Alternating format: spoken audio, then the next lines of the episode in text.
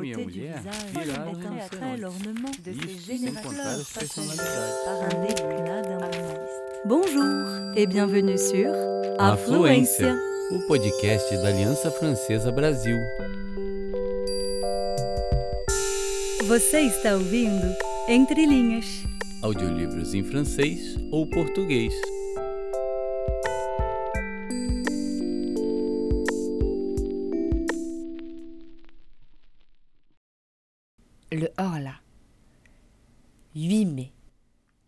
Quelle journée admirable. J'ai passé toute la matinée étendue sur l'herbe devant ma maison. Sous l'énorme platane qui la couvre, l'abrite et l'ombrage tout entière. J'aime ce pays et j'aime y vivre parce que j'ai mes racines, ces profondes et délicates racines qui entachent un homme à la terre où sont nés et morts ses aïeux, qui l'attachent à ce qu'on pense et à ce qu'on mange, aux usages comme aux nourritures, aux locutions locales, aux intonations des paysans, aux odeurs du sol, des villages et de l'air lui-même. J'aime ma maison où j'ai grandi. De mes fenêtres, je vois la Seine qui coule, le long de mon jardin, derrière la route, presque chez moi. La grande et large Seine qui va de Rouen au Havre, couverte de bateaux qui passent. À gauche là-bas, Rouen, la vaste ville aux toits bleus, sous le peuple pointu des clochers gothiques.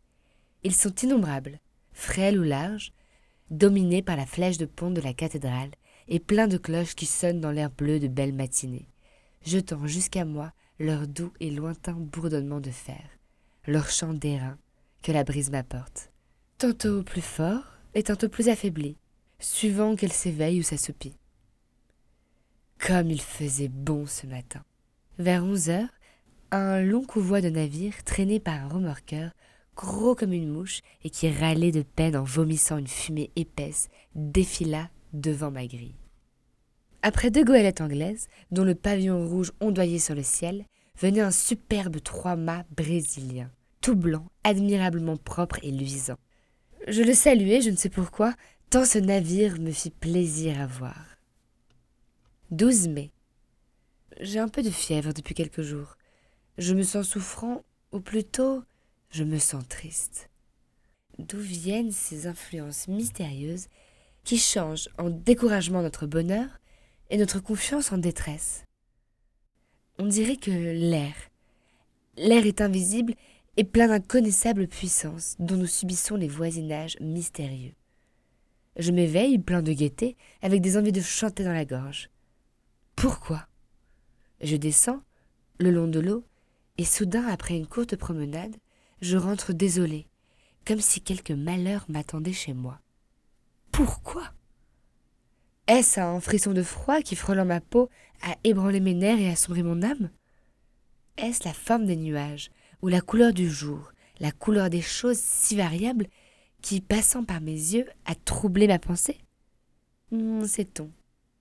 Tout ce qui nous entoure, tout ce que nous voyons sans le regarder, tout ce que nous frôlons sans le connaître, tout ce que nous touchons sans le palper, tout ce que nous rencontrons sans le distinguer, a sur nous, sur nos organes, et par eux sur nos idées, et sur notre cœur lui-même, des effets rapides, surprenants et inexplicables. Comme il est profond, ce mystère de l'invisible. Nous ne pouvons le sonder avec nos sens misérables, avec nos yeux qui ne savent apercevoir ni le trop petit ni le trop grand, ni le trop près ni le trop loin, ni les habitants d'une étoile, ni les habitants d'une goutte d'eau.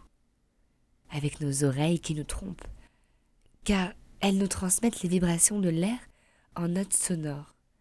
Elles sont des fées qui font ce miracle de changer en bruit ce mouvement, et par cette métamorphose donnent naissance à la musique, qui rend chantante l'agitation muette de la nature. Avec notre odorat, plus faible que celui du chien, avec notre goût, qui peut à peine discerner l'âge d'un vin. Ah, si nous avions d'autres organes qui accompliraient en notre faveur d'autres miracles. Que de choses pourrions-nous découvrir encore autour de nous? 16 mai.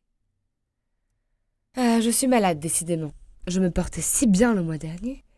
J'ai de la fièvre, une fièvre atroce, ou plutôt énervement fiévreux, qui rend mon âme aussi souffrante que mon corps. J'ai sans cesse une sensation affreuse d'un danger menaçant cette appréhension d'un malheur qui vient ou de la mort qui approche, ce pressentiment qui est sans doute l'atteinte d'un mal encore inconnu, germant dans le sang et dans la chair. 18 mai. Je viens d'aller consulter un médecin car je ne pouvais plus dormir. Il m'a trouvé le pouls rapide, l'œil dilaté, les nerfs vibrants, mais sans aucun symptôme alarmant. Je dois me soumettre aux douches et boire du bromure de potassium. 25 mai. Aucun changement. Mon état vraiment est bizarre. À mesure qu'approche le soir, une inquiétude incompréhensible m'envahit, comme si la nuit cachait pour moi une menace terrible. Comme si la nuit cachait pour moi une menace terrible. Je dîne vite, puis j'essaie de lire, mais je ne comprends pas les mots. Je distingue à peine les lettres. Je marche alors dans mon salon de long en large, sous l'oppression d'une crainte confuse et irrésistible. La crainte du sommeil et la crainte du lit.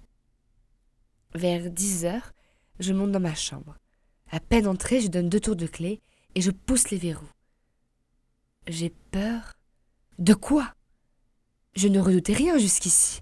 J'ouvre mes armoires, je regarde sous mon lit, j'écoute. J'écoute quoi? Est-ce étrange qu'un simple malaise, un trouble de la circulation peut être l'irritation d'un filet nerveux, un peu de congestion, une toute petite perturbation dont le fonctionnement si imparfait et si délicat de notre machine vivante puisse faire un mélancolique du plus joyeux des hommes et un poltron du plus brave.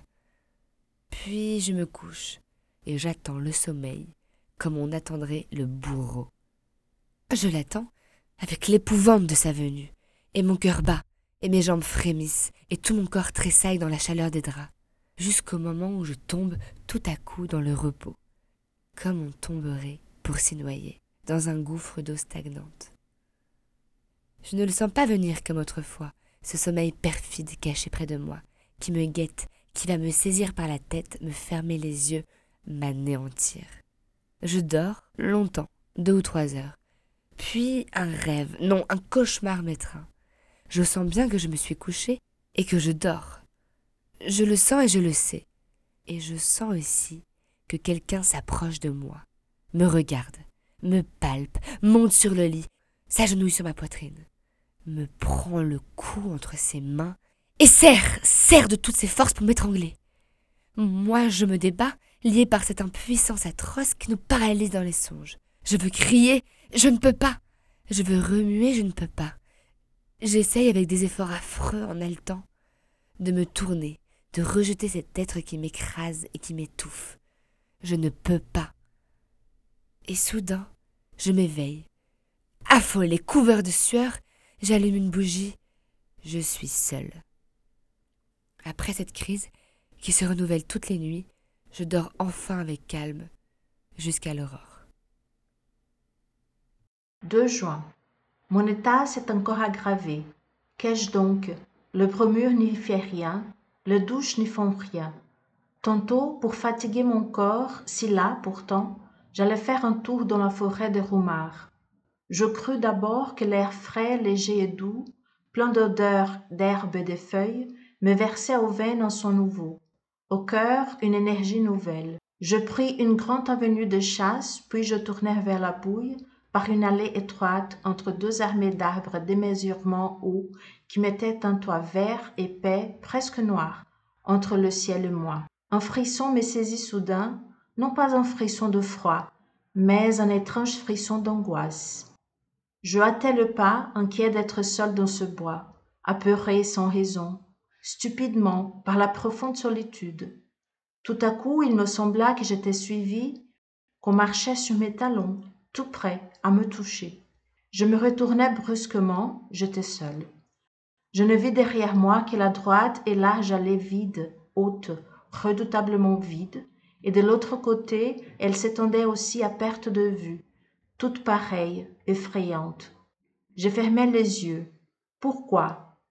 Et je me mis à tourner sur un talon très vite comme une toupie j'ai failli tomber je rouvris les yeux les arbres dansaient la terre flottait je dus m'asseoir puis Ah, je ne savais plus par où j'étais venu. Bizarre idée. Je ne savais plus du tout. Je partis par le côté qui se trouvait à ma droite et je revins dans l'avenue qui m'avait amené au milieu de la forêt.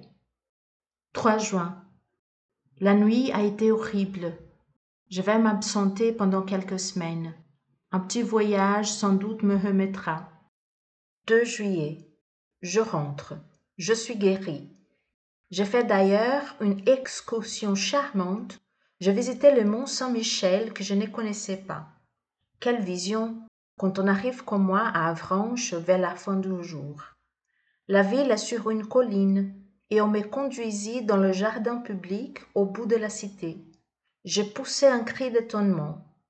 Une baie démesurée s'étendait devant moi, à perte de vue, entre deux côtes écartées se perdant au loin dans les brumes. Et au milieu de cette immense baie jaune, sous un ciel d'or et de clarté, s'élevait sombre et pointu un mont étrange au milieu des sables. Le soleil venait de disparaître et sur l'horizon encore flamboyant se dessinait le profil de ce fantastique rocher qui porte sur son sommet un fantastique monument. Dès l'aurore, j'allais vers lui. La mer était basse, comme la veille au soir, et je regardais se dresser devant moi, à mesure que j'approchais d'elle, la surprenante abbé. Après plusieurs heures de marche, j'atteignis l'énorme bloc de pierre qui porte la petite cité dominée par la grande église.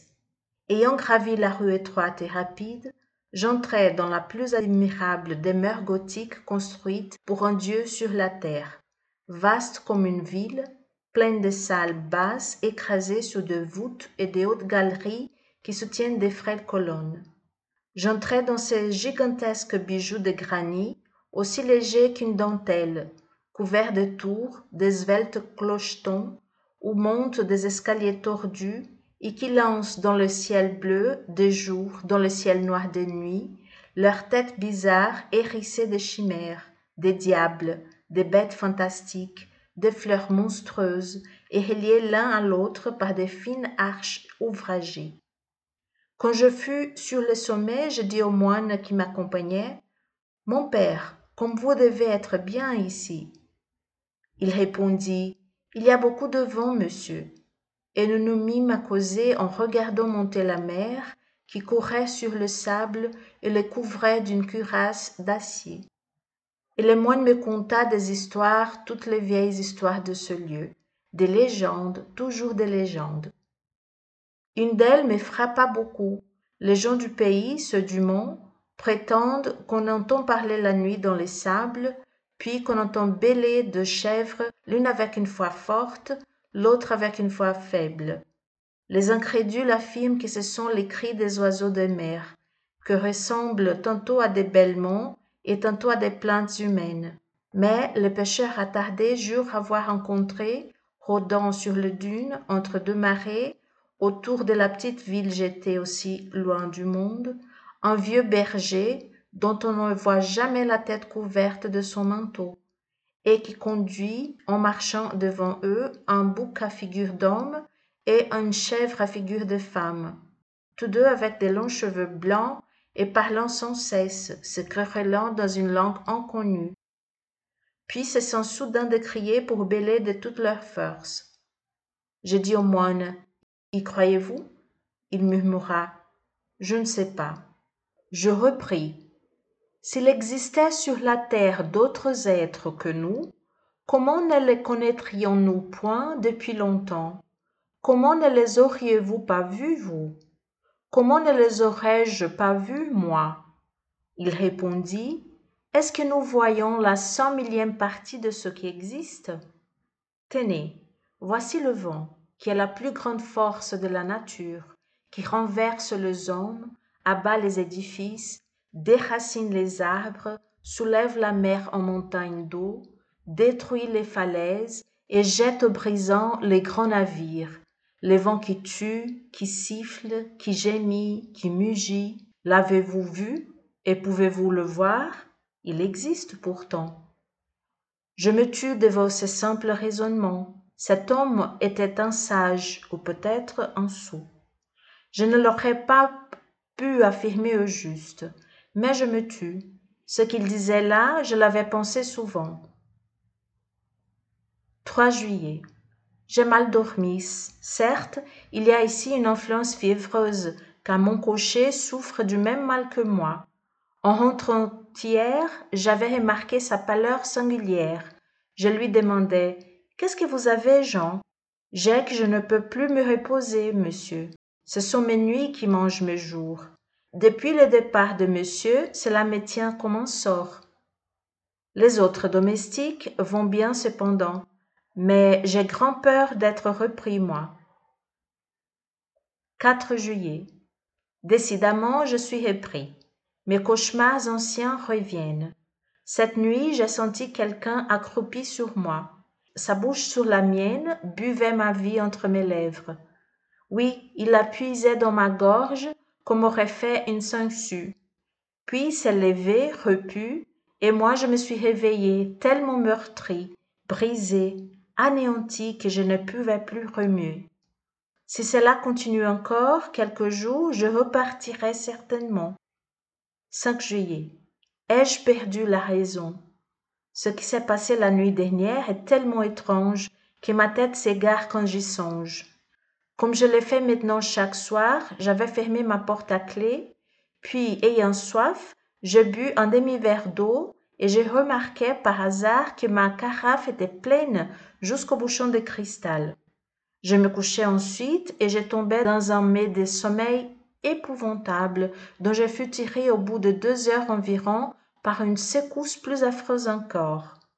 Figurez-vous un homme qui dort, qu'on assassine et qui s'y réveille avec un couteau dans le poumon et qui râle couvert de sang et qui ne peut plus respirer et qui va mourir et qui ne comprend pas. Voilà. Ayant enfin reconquis ma raison, j'eus soif de nouveau. J'allumai une bougie et j'allai vers la table où était posée ma carafe. Je la soulevai en la penchant sur mon verre. Rien ne coula. Elle était vide. Elle était vide complètement. D'abord, je n'y compris rien. Puis, tout à coup, j'ai ressenti une émotion si terrible que j'ai dû m'asseoir, ou plutôt que je tombai sur une chaise. Puis, je me redressai d'un saut pour regarder autour de moi. Puis, je me rassis, éperdu d'étonnement et de peur, devant le cristal transparent. Je le contemplais avec des yeux fixes, cherchant à deviner. Mes mains tremblaient. On avait donc bu cette eau Qui Moi Moi, sans doute. Ce ne pouvait être que moi. Alors j'étais somnambule. Je vivais sans le savoir de cette double vie mystérieuse qui fait douter s'il y a deux êtres entre nous ou si un être étranger, inconnaissable et invisible, anime par moments, quand notre âme est engourdie, notre corps captif qui obéit à cet autre, comme à nous-mêmes, plus qu'à nous-mêmes. Ah, qui comprendra mon angoisse abominable? Qui comprendra l'émotion d'un homme sain d'esprit, bien éveillé, plein de raison, et qui regarde épouvanté à travers le verre d'une carafe un peu d'eau disparue pendant qu'il a dormi, et je restai là jusqu'au jour sans oser regagner mon lit. 6 juillet. Je deviens fou. On a encore bu toute ma carafe cette nuit. Ou plutôt, je l'ai bu. Mais est-ce moi? Est-ce moi? Qui serait-ce? Qui? Ah, mon Dieu, je deviens fou. Qui me sauvera? 10 juillet. Je viens de faire des épreuves surprenantes. Décidément, je suis fou. Et pourtant, le 6 juillet, avant de me coucher, j'ai placé sur ma table du vin, du lait, de l'eau, du pain et des fraises. On a bu, j'ai bu toute l'eau et un peu de lait. On n'a touché ni au vin, ni au pain, ni aux fraises. Le 7 juillet, j'ai renouvelé la même épreuve qui a donné le même résultat. Le 8 juillet, j'ai supprimé l'eau et le lait. On n'a touché à rien. Le 9 juillet, enfin, j'ai remis sur ma table l'eau et le lait seulement, en ayant soin d'envelopper les carafes en des linges de mousseline blanche et de ficeler les bouchons. Puis j'ai frotté mes lèvres, ma barbe, mes mains avec de la mine de plomb. Et je me suis couché. L'invincible sommeil m'a saisi, suivi, bientôt de l'atroce réveil. Je n'avais point remué. Mes draps eux-mêmes ne portaient pas de taches. Je m'élançai vers la table. Les linges enfermant les bouteilles étaient demeurés immaculés. Je déliai les cordons en palpitant de crainte. On avait bu toute l'eau. On avait bu tout le lait. Ah mon Dieu Je vais partir tout à l'heure pour Paris. 12 juillet. Paris. J'avais donc perdu la tête les derniers jours. J'ai dû être le jouet de mon imagination énervée, à moins que je ne sois vraiment somnambule, ou que j'ai subi une de ces influences constatées, mais inexplicables jusqu'ici, qu'on appelle suggestion. En tout cas, mon affolement toucha la démence, et 24 heures de Paris ont suffi à me remettre d'aplomb. Hier, après des courses et des visites qui m'ont fait passer dans l'âme de l'air nouveau et vivifiant, j'ai fini ma soirée au théâtre français on y jouait une pièce d'Alexandre Dumas fils. Et cet esprit alerte et puissant a achevé de me guérir. Certes, la solitude est dangereuse pour les intelligences qui travaillent. Il nous faut autour de nous des hommes qui pensent et qui parlent. Quand nous sommes seuls longtemps, nous peuplons le vide de fantômes. Je suis rentré à l'hôtel très gai, par les boulevards. Au coudoiement de la foule, je songeais, non sans ironie, à mes terreurs, à mes suppositions de l'autre semaine, car j'ai cru, oui j'ai cru, qu'un être invisible habitait sous mon toit. Comme notre tête est faible et s'effare, et s'égare vite, dès qu'un petit fait incompréhensible nous frappe, au lieu de conclure par ces simples mots, au lieu de conclure par ces simples mots, je ne comprends pas, parce que cause m'échappe, nous imaginons aussitôt des mystères effrayants et des puissances surnaturelles. 14 juillet. Fête de la République je me suis promené par les rues. Les pétards et les drapeaux m'amusaient comme un enfant. C'est pourtant fort bête d'être joyeux à date fixe, par décret du gouvernement. Le peuple est un troupeau imbécile, tantôt stupidement patient et tantôt férocement révolté. On lui dit Amuse-toi, il s'amuse. On lui dit Va te battre avec le voisin, il va se battre. On lui dit Vote pour l'empereur, il vote pour l'empereur. Puis on lui dit vote pour la République. Et il vote pour la République. Ceux qui le dirigent sont aussi sots. Mais au lieu d'obéir à des hommes, ils obéissent à des principes, lesquels ne peuvent être que niais, stériles et faux. Par cela même qu'ils sont des principes, c'est-à-dire des idées réputées certaines et immuables. En ce monde où l'on n'est sûr de rien, puisque la lumière est une illusion, puisque le bruit est une illusion. 16 juillet j'ai vu des choses qui m'ont beaucoup troublée. Je dînais chez ma cousine, Madame Sablé, dont le mari commande le 76e chasseur à Limoges. Je me trouvais chez elle avec deux jeunes femmes, dont l'une a épousé un médecin, le docteur Parent, qui s'occupe beaucoup des maladies nerveuses et des manifestations extraordinaires auxquelles donnent lieu en ce moment les expériences sur l'hypnotisme et la suggestion. Il nous raconta longtemps les résultats prodigieux obtenus par des savants anglais et par les médecins de l'école de Nancy. Les faits qu'il avança me parurent tellement bizarres que je me déclarai tout à fait incrédule. Nous sommes, affirmait-il, sur le point de découvrir un des plus importants secrets de la nature. Je veux dire, un de ses plus importants secrets sur cette terre. Car elle en a certes d'autrement importants, là-bas, dans les étoiles. Depuis que l'homme pense, depuis qu'il sait dire et écrire sa pensée, il se sent frôlé par un mystère impénétrable, par ses sens grossiers et imparfaits, et il tâche de suppléer, par l'effort de son intelligence, à l'impuissance de ses organes. Quand cette intelligence demeurait encore à l'état rudimentaire, cette hantise des phénomènes invisibles a pris des formes banalement effrayantes. De là sont nées les croyances populaires au surnaturel, les légendes des esprits rôdeurs, des fées, des gnomes, des revenants. Je dirais même la légende de Dieu. Car nos conceptions de l'ouvrier créateur, de quelque religion qu'elles deviennent, sont bien les inventions les plus médiocres, les plus stupides, les plus inacceptables sorties du cerveau apeuré des créatures.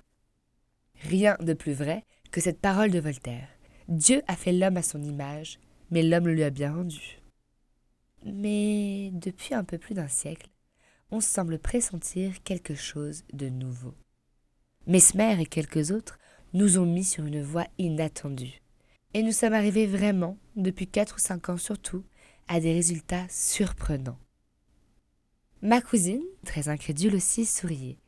Le docteur Parent lui dit Voulez-vous que j'essaye de vous endormir, madame? Oui, je veux bien. Elle s'assit dans un fauteuil et il commença à la regarder fixement en la fascinant. Moi, je me sentis soudain un peu troublée, le cœur battant, la gorge serrée. Je voyais les yeux de madame Sablé s'alourdir, sa bouche se crisper, sa poitrine haleter. Au bout de dix minutes, au bout de dix minutes, elle dormait. Mettez-vous en arrière, dit le médecin. Et je m'assis derrière elle. Il lui plaça entre les mains une carte de visite en lui disant Ceci est un miroir. Que voyez-vous dedans? Elle répondit hmm, Je vois mon cousin. Que fait-il? Il se tord la moustache. Et maintenant Il tire de sa poche une photographie. Quelle est la photographie? La sienne. C'était vrai. Et cette photographie venait de m'être livrée le soir même à l'hôtel. Hmm, comment est-il sur ce portrait? Il se tient debout, avec son chapeau à la main. Donc elle voyait dans cette carte, dans ce carton blanc, comme elle eût vu dans une glace. Les jeunes femmes épouvantées disaient Assez, assez, assez mais le docteur ordonna. Vous vous lèverez demain à huit heures, puis vous irez trouver à son hôtel votre cousin, et vous le supplierez de vous prêter cinq mille francs, que votre mari vous demande, et qu'il vous réclamera à son prochain voyage. Puis, il la réveilla. En rentrant à l'hôtel, je songeais à cette curieuse séance, et des doutes m'assaillirent. Non point sur ma cousine, que je connaissais comme une sœur depuis l'enfance, mais sur une supercherie possible du docteur. Ne dissimulait-il pas dans sa main une glace qu'il montrait à la jeune femme endormie en même temps que sa carte de visite? Les prestigitateurs de profession font des choses autrement singulières. Je rentrai donc et je me couchai. Or, ce matin, vers huit heures et demie, je fus réveillé par mon valet de chambre qui me dit C'est madame Sablé qui demande à parler à monsieur tout de suite. Je m'habillai à la hâte et je la reçus. Elle s'assit, fort troublée, les yeux baissés et sans lever son voile, elle me dit Mon cher cousin, j'ai un gros service à vous demander. Lequel, ma cousine? Ah, cela me gêne beaucoup de vous le dire. Et pourtant, il le faut. J'ai besoin, absolument besoin de cinq mille francs. Allons donc. Vous? Ah oui, moi.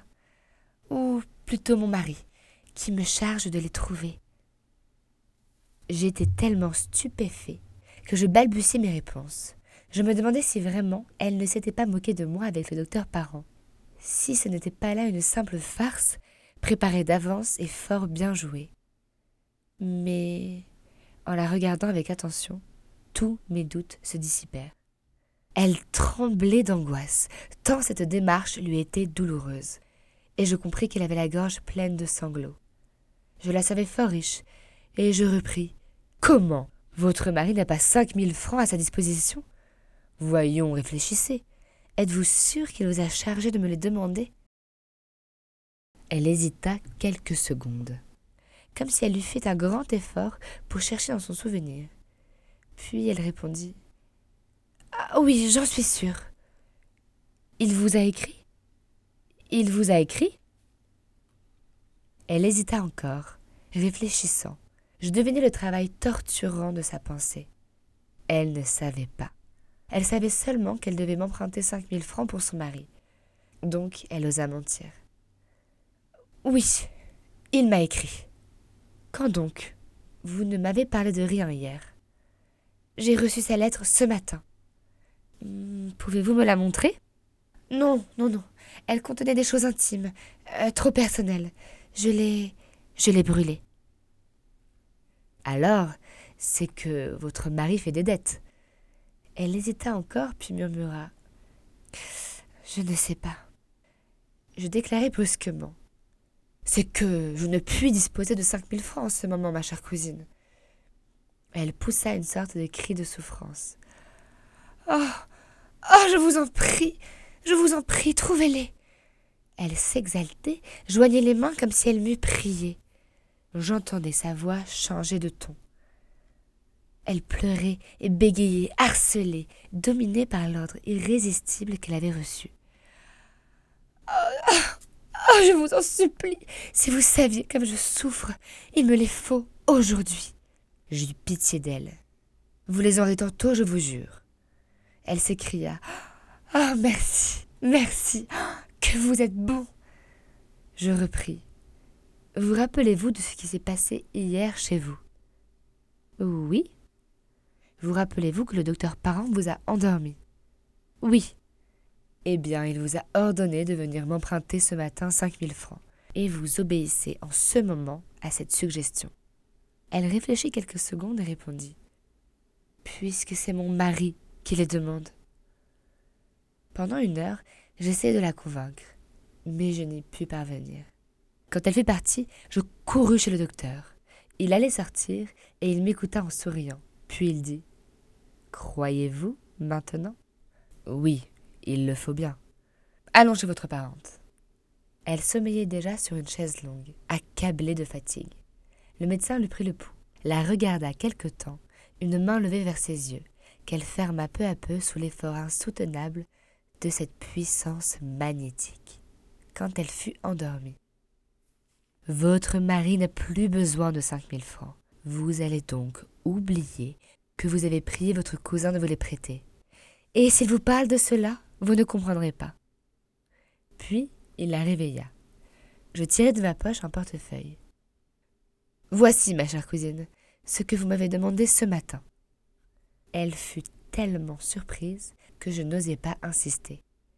J'essayai cependant de ranimer sa mémoire, mais elle nia avec force, crut que je me moquais d'elle et faillit à la fin se fâcher. Voilà, je viens de rentrer et je n'ai pu déjeuner, tant cette expérience m'a bouleversée. 19 juillet. Beaucoup de personnes à qui j'ai raconté cette aventure se sont moquées de moi. Je ne sais plus que penser. Le sage dit Peut-être. 21 juillet. J'ai été dîner à Bougival. Puis, j'ai passé la soirée au bal des canotiers. Décidément, tout dépend des lieux et des milieux. Croire au surnaturel dans l'île de la Grenouillère serait le comble de la folie. Mais au sommet du Mont Saint-Michel, mais dans les Indes, nous subissons effroyablement l'influence de ce qui nous entoure. Je rentrerai chez moi la semaine prochaine. 30 juillet. Je suis revenu dans ma maison depuis hier. Tout va bien. 2 août. Rien de nouveau. Il fait un temps superbe. J'ai passé mes journées à regarder couler la Seine. 4 août. Querelle parmi mes domestiques. Ils prétendent qu'on casse les verres la nuit dans les armoires. Le valet de chambre accuse la cuisinière, qui accuse la lingère, qui accuse les deux autres. Quel est le coupable? Bien fin qui le dirait. 6 août. Cette fois, je ne suis pas fou. J'ai vu, j'ai vu, j'ai vu. Je ne puis plus douter. J'ai vu. J'ai encore froid jusque dans les ongles. J'ai encore peur jusque dans les moelles. J'ai vu. Je me promenais à deux heures en plein soleil, dans mon parterre de rosiers, dans l'allée des rosiers d'automne qui commencent à fleurir. Comme je m'arrêtais à regarder un géant des batailles qui portait trois fleurs magnifiques, je vis distinctement, tout près de moi, la tige d'une de ces roses se plier, comme si une main invisible l'eût tordue, puis se casser, comme cette main l'eût cueillie. Puis la fleur s'éleva, suivant une courbe qu'aurait décrite un bras en la portant vers une bouche, et elle resta suspendue dans l'air transparent toute seule, immobile, effrayante tache rouge à trois pas de mes yeux. Éperdu, je me jetai sur elle pour la saisir. Je ne trouvai rien. Elle avait disparu. Alors je fus pris d'une colère furieuse contre moi-même, car il n'est pas permis à un homme raisonnable et sérieux d'avoir de pareilles hallucinations. Mais était-ce bien une hallucination? Je me retournai pour chercher la tige et je la trouvai immédiatement sur l'arbuste, fraîchement brisée, entre les deux autres roses demeurées à la branche.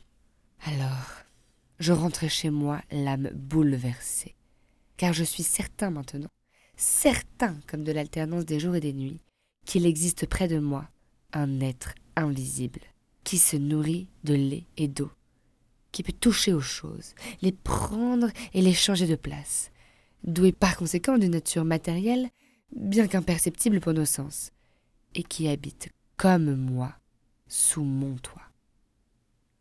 7 août. J'ai dormi tranquille. Il a bu l'eau de ma carafe, mais n'a point troublé mon sommeil. Je me demande si je suis fou. En me promenant tantôt au grand soleil, le long de la rivière, des doutes me sont venus sur ma raison. Non point des doutes vagues comme j'en avais jusqu'ici, mais des doutes précis, absolus. J'ai vu des fous. J'en ai connu qui restaient intelligents, lucides et clairvoyants, même sur toutes les choses de la vie, sauf sur un point. Ils parlaient de tout avec clarté, avec souplesse, avec profondeur. Et soudain, leurs pensées, touchant l'accueil de la folie, s'y déchiraient en pièces, s'éparpillaient et sombraient dans cet océan effrayant et furieux, plein de vagues bondissantes, de brouillards, de bourrasques qu'on nomme la démence. Certes, je me croirais fou, absolument fou, si je n'étais conscient, si je ne connaissais parfaitement mon état, si je ne le sondais en l'analysant avec une complète lucidité. Je ne serais donc en somme qu'un halluciné résonnant. Un trouble inconnu se serait produit dans mon cerveau. Un de ces troubles qu'essaient de noter et de préciser aujourd'hui les physiologistes. Et ce trouble aurait déterminé dans mon esprit, dans l'ordre et la logique de mes idées, une crevasse profonde. Des phénomènes semblables ont lieu dans le rêve qui nous promènent à travers les fantasmagories les plus invraisemblables, sans que nous en soyons surpris, parce que l'appareil vérificateur, parce que le sens du contrôle est endormi. Tandis que la faculté imaginative veille et travaille. Ne se peut-il pas qu'une des imperceptibles touches du clavier cérébral se trouve paralysée chez moi? Des hommes, à la suite d'accidents, perdent la mémoire, des noms propres ou des verbes ou des chiffres ou seulement des dates. Les localisations de toutes les parcelles de la pensée sont aujourd'hui prouvées. Or, quoi d'étonnant à ce que ma faculté de contrôler l'irréalité de certaines hallucinations se trouve engourdie chez moi en ce moment. Je songeais à tout cela en suivant le bord de l'eau. Le soleil couvrait de clarté la rivière, faisait la terre délicieuse, emplissait mon regard d'amour pour la vie, pour les hirondelles, dont l'agilité est une joie de mes yeux, pour les herbes de la rive, dont le frémissement est un bonheur pour mes oreilles. Peu à peu, cependant, un malaise inexplicable me pénétrait. Une force, me semblait-il, une force occulte m'engourdissait, m'arrêtait, m'empêchait d'aller plus loin, me rappelait en arrière. J'éprouvais ce besoin douloureux de rentrer qui vous oppresse, quand on a laissé au logis un malade aimé, et que le pressentiment vous saisit d'une aggravation de son mal. Donc, je revins malgré moi, sûr que j'allais trouver dans ma maison une mauvaise nouvelle, une lettre ou une dépêche. Il n'y avait rien, et je demeurais plus surpris et plus inquiet que si j'avais eu de nouveau quelques visions fantastiques. 8 août. J'ai passé hier une affreuse soirée. Il ne se manifeste plus. Je le sens près de moi, m'épiant, me regardant, me pénétrant, me dominant et plus redoutable en se cachant ainsi que s'il signalait par des phénomènes surnaturels sa présence invisible et constante. J'ai dormi, pourtant. 9 août. Rien. Mais j'ai peur. 10 août. Rien. Qu'arrivera-t-il demain? 11 août. Toujours rien. Je ne puis plus rester chez moi avec cette crainte et cette pensée entrée en mon âme. Je vais partir. 12 août, 10 heures du soir. Tout le jour, j'ai voulu m'en aller. Je n'ai pas pu. J'ai voulu accomplir cet acte de liberté si facile, si simple, sortir, monter dans ma voiture pour gagner Rouen. Je n'ai pas pu. Pourquoi? 13 août. Quand on est atteint par certaines maladies, tous les ressorts de l'être physique semblent brisés, toutes les énergies anéanties, tous les muscles relâchés, les os devenus mous comme la chair, et la chair liquide comme de l'eau. J'éprouve cela dans mon être moral, d'une façon étrange et désolante. Je n'ai plus aucune force, aucun courage, aucune domination sur moi, aucun pouvoir même de mettre en mouvement ma volonté. Je ne puis plus vouloir. Mais quelqu'un veut pour moi, et j'obéis. 14 août. Je suis perdu. Quelqu'un possède mon âme et la gouverne. Quelqu'un ordonne tous mes actes, tous mes mouvements, toutes mes pensées. Je ne suis plus rien en moi, rien qu'un spectateur esclave et terrifié de toutes les choses que j'accomplis. Je désire sortir. Je ne peux pas. Il ne veut pas. Et je reste éperdu, tremblant dans le fauteuil où il me tient assis.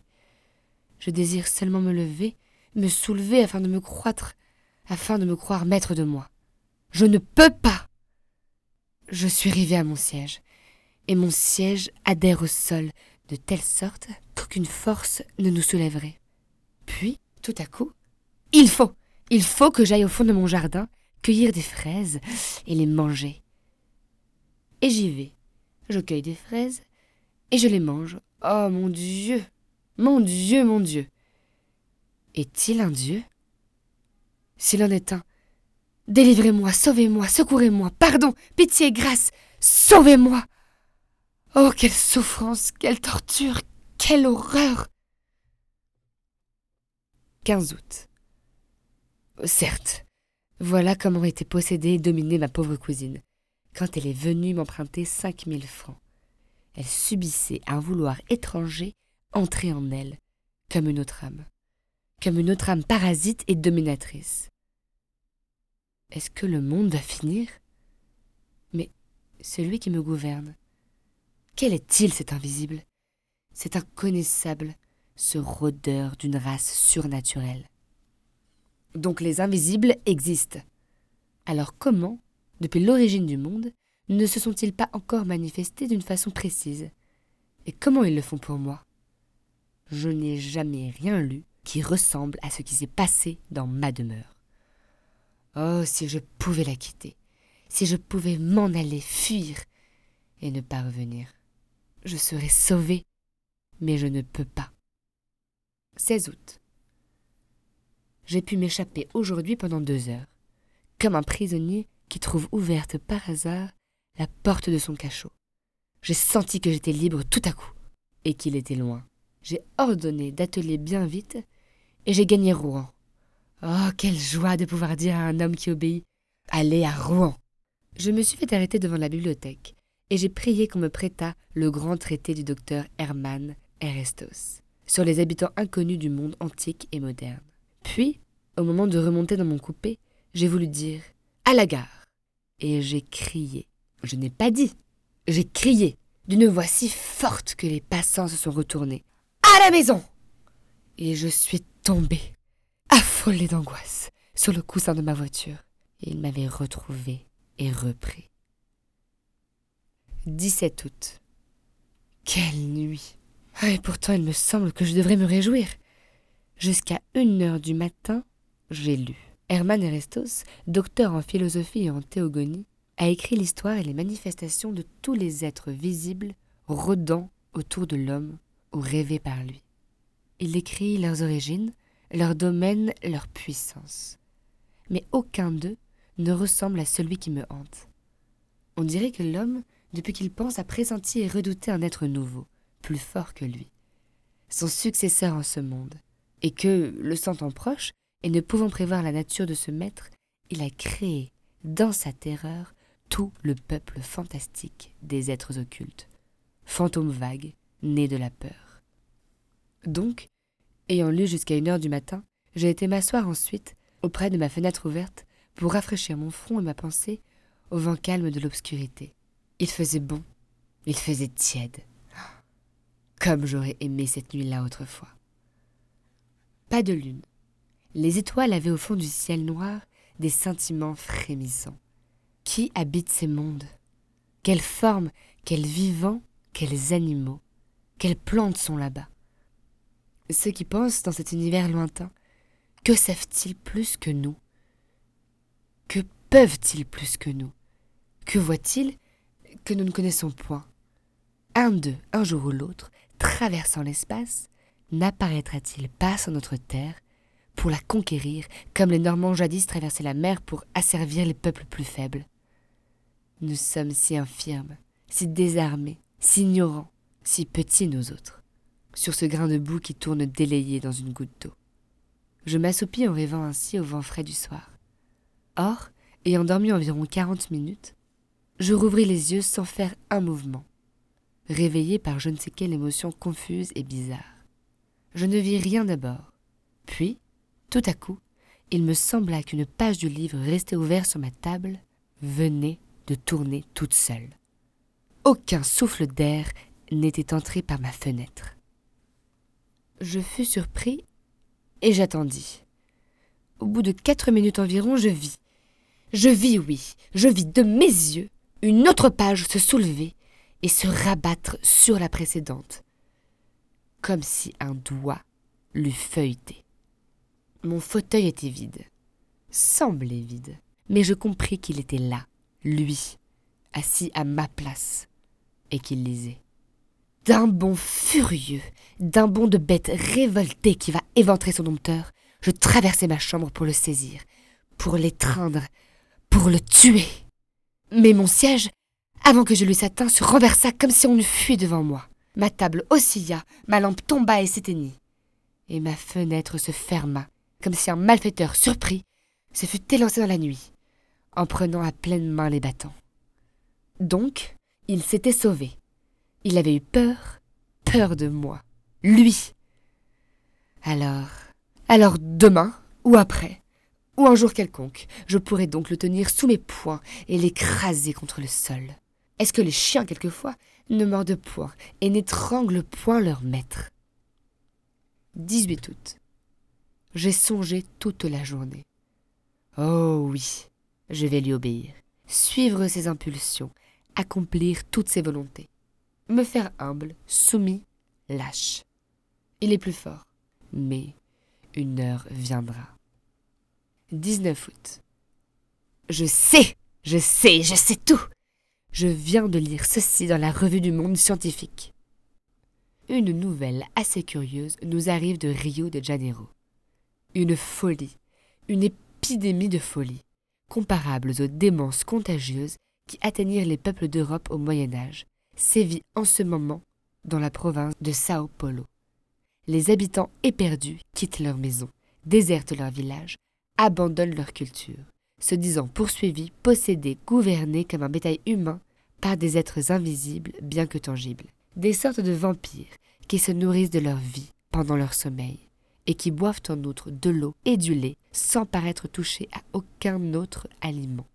Monsieur le professeur Don Pedro Enriquez, accompagné de plusieurs savants médecins, est parti pour la province de San Paulo afin d'étudier sur place les origines et les manifestations de cette surprenante folie, et de proposer à l'empereur les mesures qui lui paraîtront les plus propres à rappeler à la raison ces populations en délire.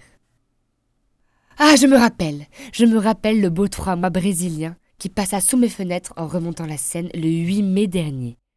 Je le trouvais si joli, si blanc, si gai. L'être était dessus, venant de là-bas, où sa race est née, et il m'a vu.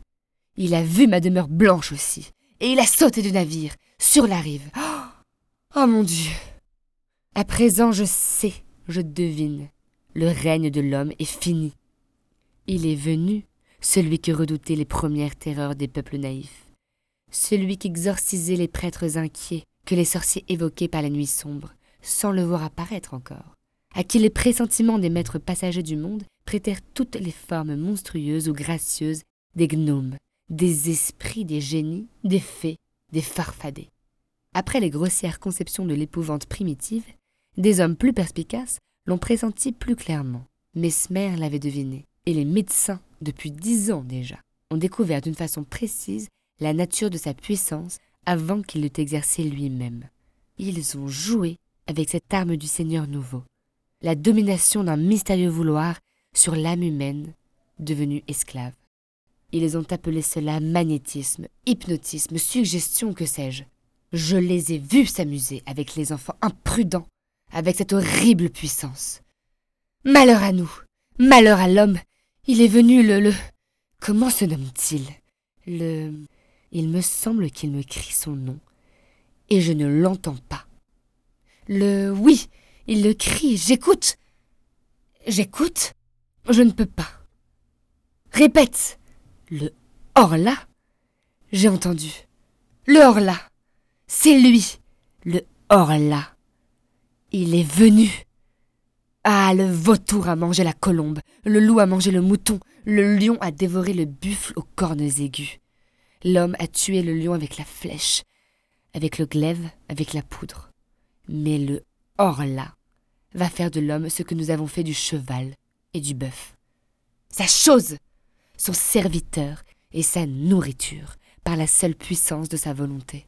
Malheur à nous Pourtant, l'animal quelquefois se révolte et tue celui qui l'a dompté. Moi aussi je veux, je pourrais, mais il faut le connaître, le toucher, le voir. Les savants disent que l'œil de la bête diffère du nôtre, ne distingue point le nôtre, et mon œil à moi ne peut distinguer le nouveau venu qui m'opprime. Pourquoi? Oh, je me rappelle à présent les paroles du moine du Mont Saint-Michel. Est-ce que nous voyons la cent millième partie de ce qui existe? Tenez, voici le vent, qui est la plus grande force de la nature, qui renverse les hommes, abat les édifices, déracine les arbres, soulève la mer en montagne d'eau, détruit les falaises et jette aux brisants les grands navires. Le vent qui tue, qui siffle, qui gémit, qui mugit. L'avez-vous vu? Et pouvez-vous le voir? Il existe pourtant. Et je songeais encore. Mon œil est si faible, si imparfait, qu'il ne distingue même point les corps durs, s'ils sont transparents comme le verre. Qu'une glace sans barre mon chemin, il me jette dessus comme l'oiseau entré dans une chambre se casse la tête aux vitres. Mille choses en outre le trompent et l'égarent. Quoi d'étonnant alors à ce qu'il ne sache point apercevoir un corps nouveau que la lumière traverse. Un être nouveau, pourquoi pas? Il devait venir assurément. Pourquoi serions-nous les derniers? Nous ne le distinguons point ainsi que tous les êtres créés avant nous, c'est que sa nature est plus parfaite. Son corps plus fin et plus fini que le nôtre, que le nôtre si faible, si maladroitement conçu, encombré d'organes toujours fatigués, toujours forcés comme des ressorts trop complexes, que le nôtre qui vit comme une plante et comme une bête, en se nourrissant péniblement d'air, d'herbe et de viande, machine animale en proie maladie, aux déformations ou putréfactions poussives, mal réglée, naïve et bizarre, ingénieusement mal faite, œuvre grossière et délicate, ébauche d'êtres qui pourraient devenir intelligents et superbes. Nous sommes quelques-uns, si peu sur ce monde, depuis l'huître jusqu'à l'homme. Pourquoi pas un de plus, une fois accomplie la période qui sépare les apparitions successives de toutes les espèces diverses? Pourquoi pas un de plus? Pourquoi pas aussi d'autres arbres aux fleurs immenses, éclatantes et parfumant des régions entières? Pourquoi pas d'autres éléments que le feu, l'air, la terre et l'eau? Ils sont quatre. Rien que quatre. Ces pères nourriciers des êtres. Quelle pitié Pourquoi ne sont-ils pas quarante? Quatre cent, quatre mille Ils sont quatre. Rien que quatre. Ces pères nourriciers des êtres. Quelle pitié Pourquoi ne sont-ils pas quarante? Quatre cent, quatre mille Comme tout est pauvre, mesquin, misérable, avaramment donné, sèchement inventé, lourdement fait. Ah, l'éléphant, l'hippopotame, que de grâce, le chameau, que d'élégance. Mais, diriez-vous, le papillon, une fleur qui vole. J'en rêve un qui serait grand comme cent univers, avec des ailes dont je ne puis même exprimer la forme, la beauté, la couleur et le mouvement. Mais je le vois. Il va d'étoile en étoile, les rafraîchissant et les embaumant au souffle harmonieux et léger de sa course. Et les peuples de là-haut le regardent passer, extasiés et ravis. Qu'ai-je donc? C'est lui, lui, le Horla qui me hante, qui me fait penser ces folies. Il est en moi, il devient mon âme. Je le tuerai. 19 août. Je le tuerai. Je l'ai vu. Je me suis assis hier soir à ma table, et je fis semblant d'écrire avec une grande attention. Je le savais bien qu'il viendrait rôder autour de moi, tout près, si près que je pourrais peut-être le toucher, le saisir. Ah, et alors? Alors j'aurais la force des désespérés. J'aurais mes mains, mes genoux, ma poitrine, mon front, mes dents, pour l'étrangler, l'écraser, le mordre, le déchirer. Et je le guettais avec tous mes organes surexcités. J'avais allumé mes deux lampes et les huit bougies de ma cheminée, comme si j'eusse pu, dans cette clarté, le découvrir. En face de moi, mon lit, un violet de chêne à colonne. À droite, ma cheminée. À gauche, ma porte fermée avec soin. Après l'avoir laissée longtemps ouverte, afin de l'attirer. Derrière moi, une très haute armoire à glace qui me servait chaque jour pour me raser, pour m'habiller, et où j'avais coutume de me regarder, de la tête aux pieds, chaque fois que je passais devant. Donc, donc je faisais semblant d'écrire pour le tromper, car il m'épiait lui aussi.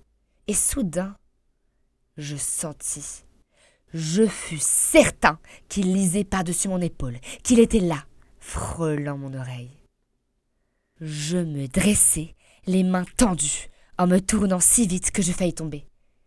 Eh bien On y voyait comme en plein jour, et je ne me vis pas dans ma glace. Elle était vide, claire, profonde, pleine de lumière. Mon image n'était pas dedans, et j'étais en face, moi.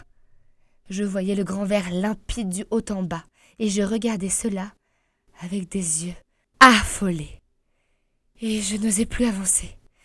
Je n'osais plus faire un mouvement, sentant bien pourtant qu'il était là, mais qu'il m'échapperait encore, lui dont le corps imperceptible avait dévoré mon reflet. Comme j'eus peur. Puis voilà que tout à coup, je commençai à m'apercevoir dans une brume, au fond du miroir, dans une brume comme à travers une nappe d'eau. Et il me semblait que cette eau glissait de gauche à droite, lentement, rendant plus précise mon image, de seconde en seconde. C'était comme la fin d'une éclipse. Ce qui me cachait ne paraissait point posséder les contours nettement arrêtés, mais une sorte de transparence opaque, s'éclaircissant peu à peu. Je pus enfin me distinguer complètement, ainsi que je le fais chaque jour en me regardant. Je l'avais vu. L'épouvante m'en est restée, qui me fait encore frissonner. 20 août. Le tuer. Comment? Puisque je ne peux l'atteindre. Le poison? Mais il me verrait le mêler à l'eau. Et nos poisons d'ailleurs auraient-ils un effet sur son corps imperceptible? Non, non, non, sans aucun doute. Alors. Alors? 21 août. J'ai fait venir un serrurier de Rouen, et je lui ai commandé pour ma chambre des persiennes de fer, comme en ont à Paris certains hôtels particuliers, au rez-de-chaussée par crainte de voleurs. Il me filera en outre une porte pareille. Je me suis donné pour un poltron, mais je m'en moque. 10 septembre. Rouen, hôtel continental.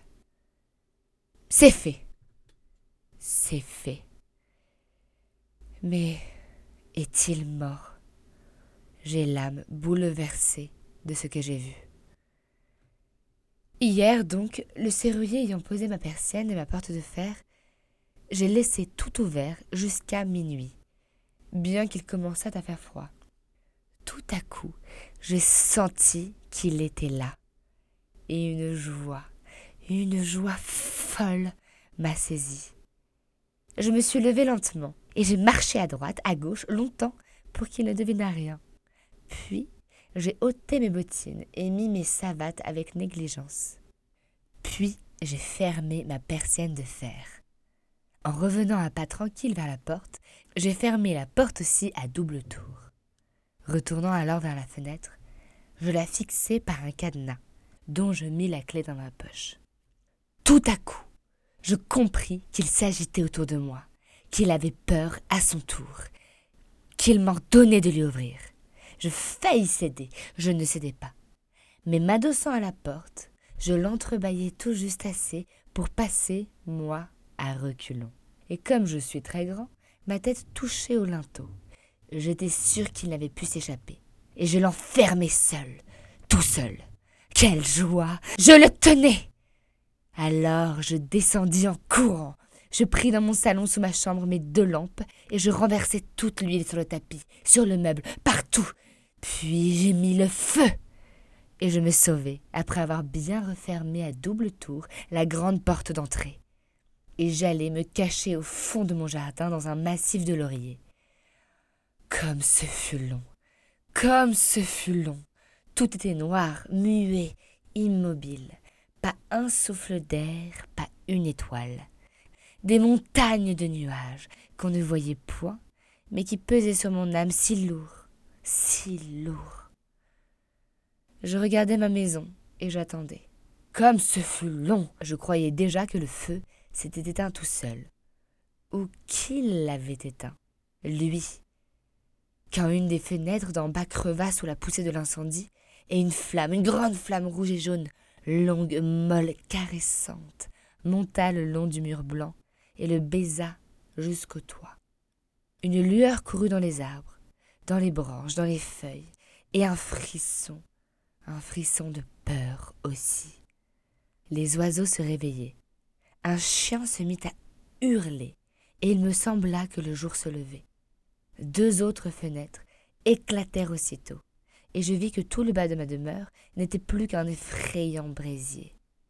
Mais un cri, un cri horrible, suraigu, déchirant, un cri de femme passa dans la nuit et deux mansardes s'ouvrirent. J'avais oublié mes domestiques. Je vis leur face affolée et leurs bras qui s'agitaient. Alors, éperdu d'horreur, je me mis à courir vers le village en hurlant Au secours Au secours Au feu Au feu Je rencontrais des gens qui s'en venaient déjà, et je retournais avec eux pour voir. La maison, maintenant, n'était plus qu'un bûcher horrible et magnifique, un bûcher monstrueux, éclairant toute la terre, un bûcher où brûlaient des hommes, et où il brûlait aussi, lui, lui, mon prisonnier, l'être nouveau, le nouveau maître, le hors-là. Soudain, le toit tout entier s'engloutit entre les murs, et un volcan de flammes jaillit jusqu'au ciel. Par toutes les fenêtres ouvertes sur la fournaise, je voyais la cuve de feu, et je pensais qu'il était là, dans ce four, mort. Mort peut-être? Son corps? Son corps que le jour traversait n'était-il pas indestructible par les moyens qui tuent les nôtres? S'il n'était pas mort Seul peut-être le temps a pris sur l'être invisible et redoutable. Pourquoi ce corps transparent, ce corps inconnaissable, ce corps d'esprit? S'il devait craindre lui aussi les maux, les blessures, les infirmités, la destruction prématurée. Toute l'épouvante humaine vient d'elle. Après l'homme, le hors-là. Après celui qui peut mourir tous les jours, à toutes les heures, à toutes les minutes, par tous les accidents, est venu celui qui ne doit mourir qu'à son jour, à son heure, à sa minute, parce qu'il a touché la limite de son existence. Non, non, non, sans aucun doute, sans aucun doute, il n'est pas mort. Alors, alors, il va donc falloir que je me tue. Moi.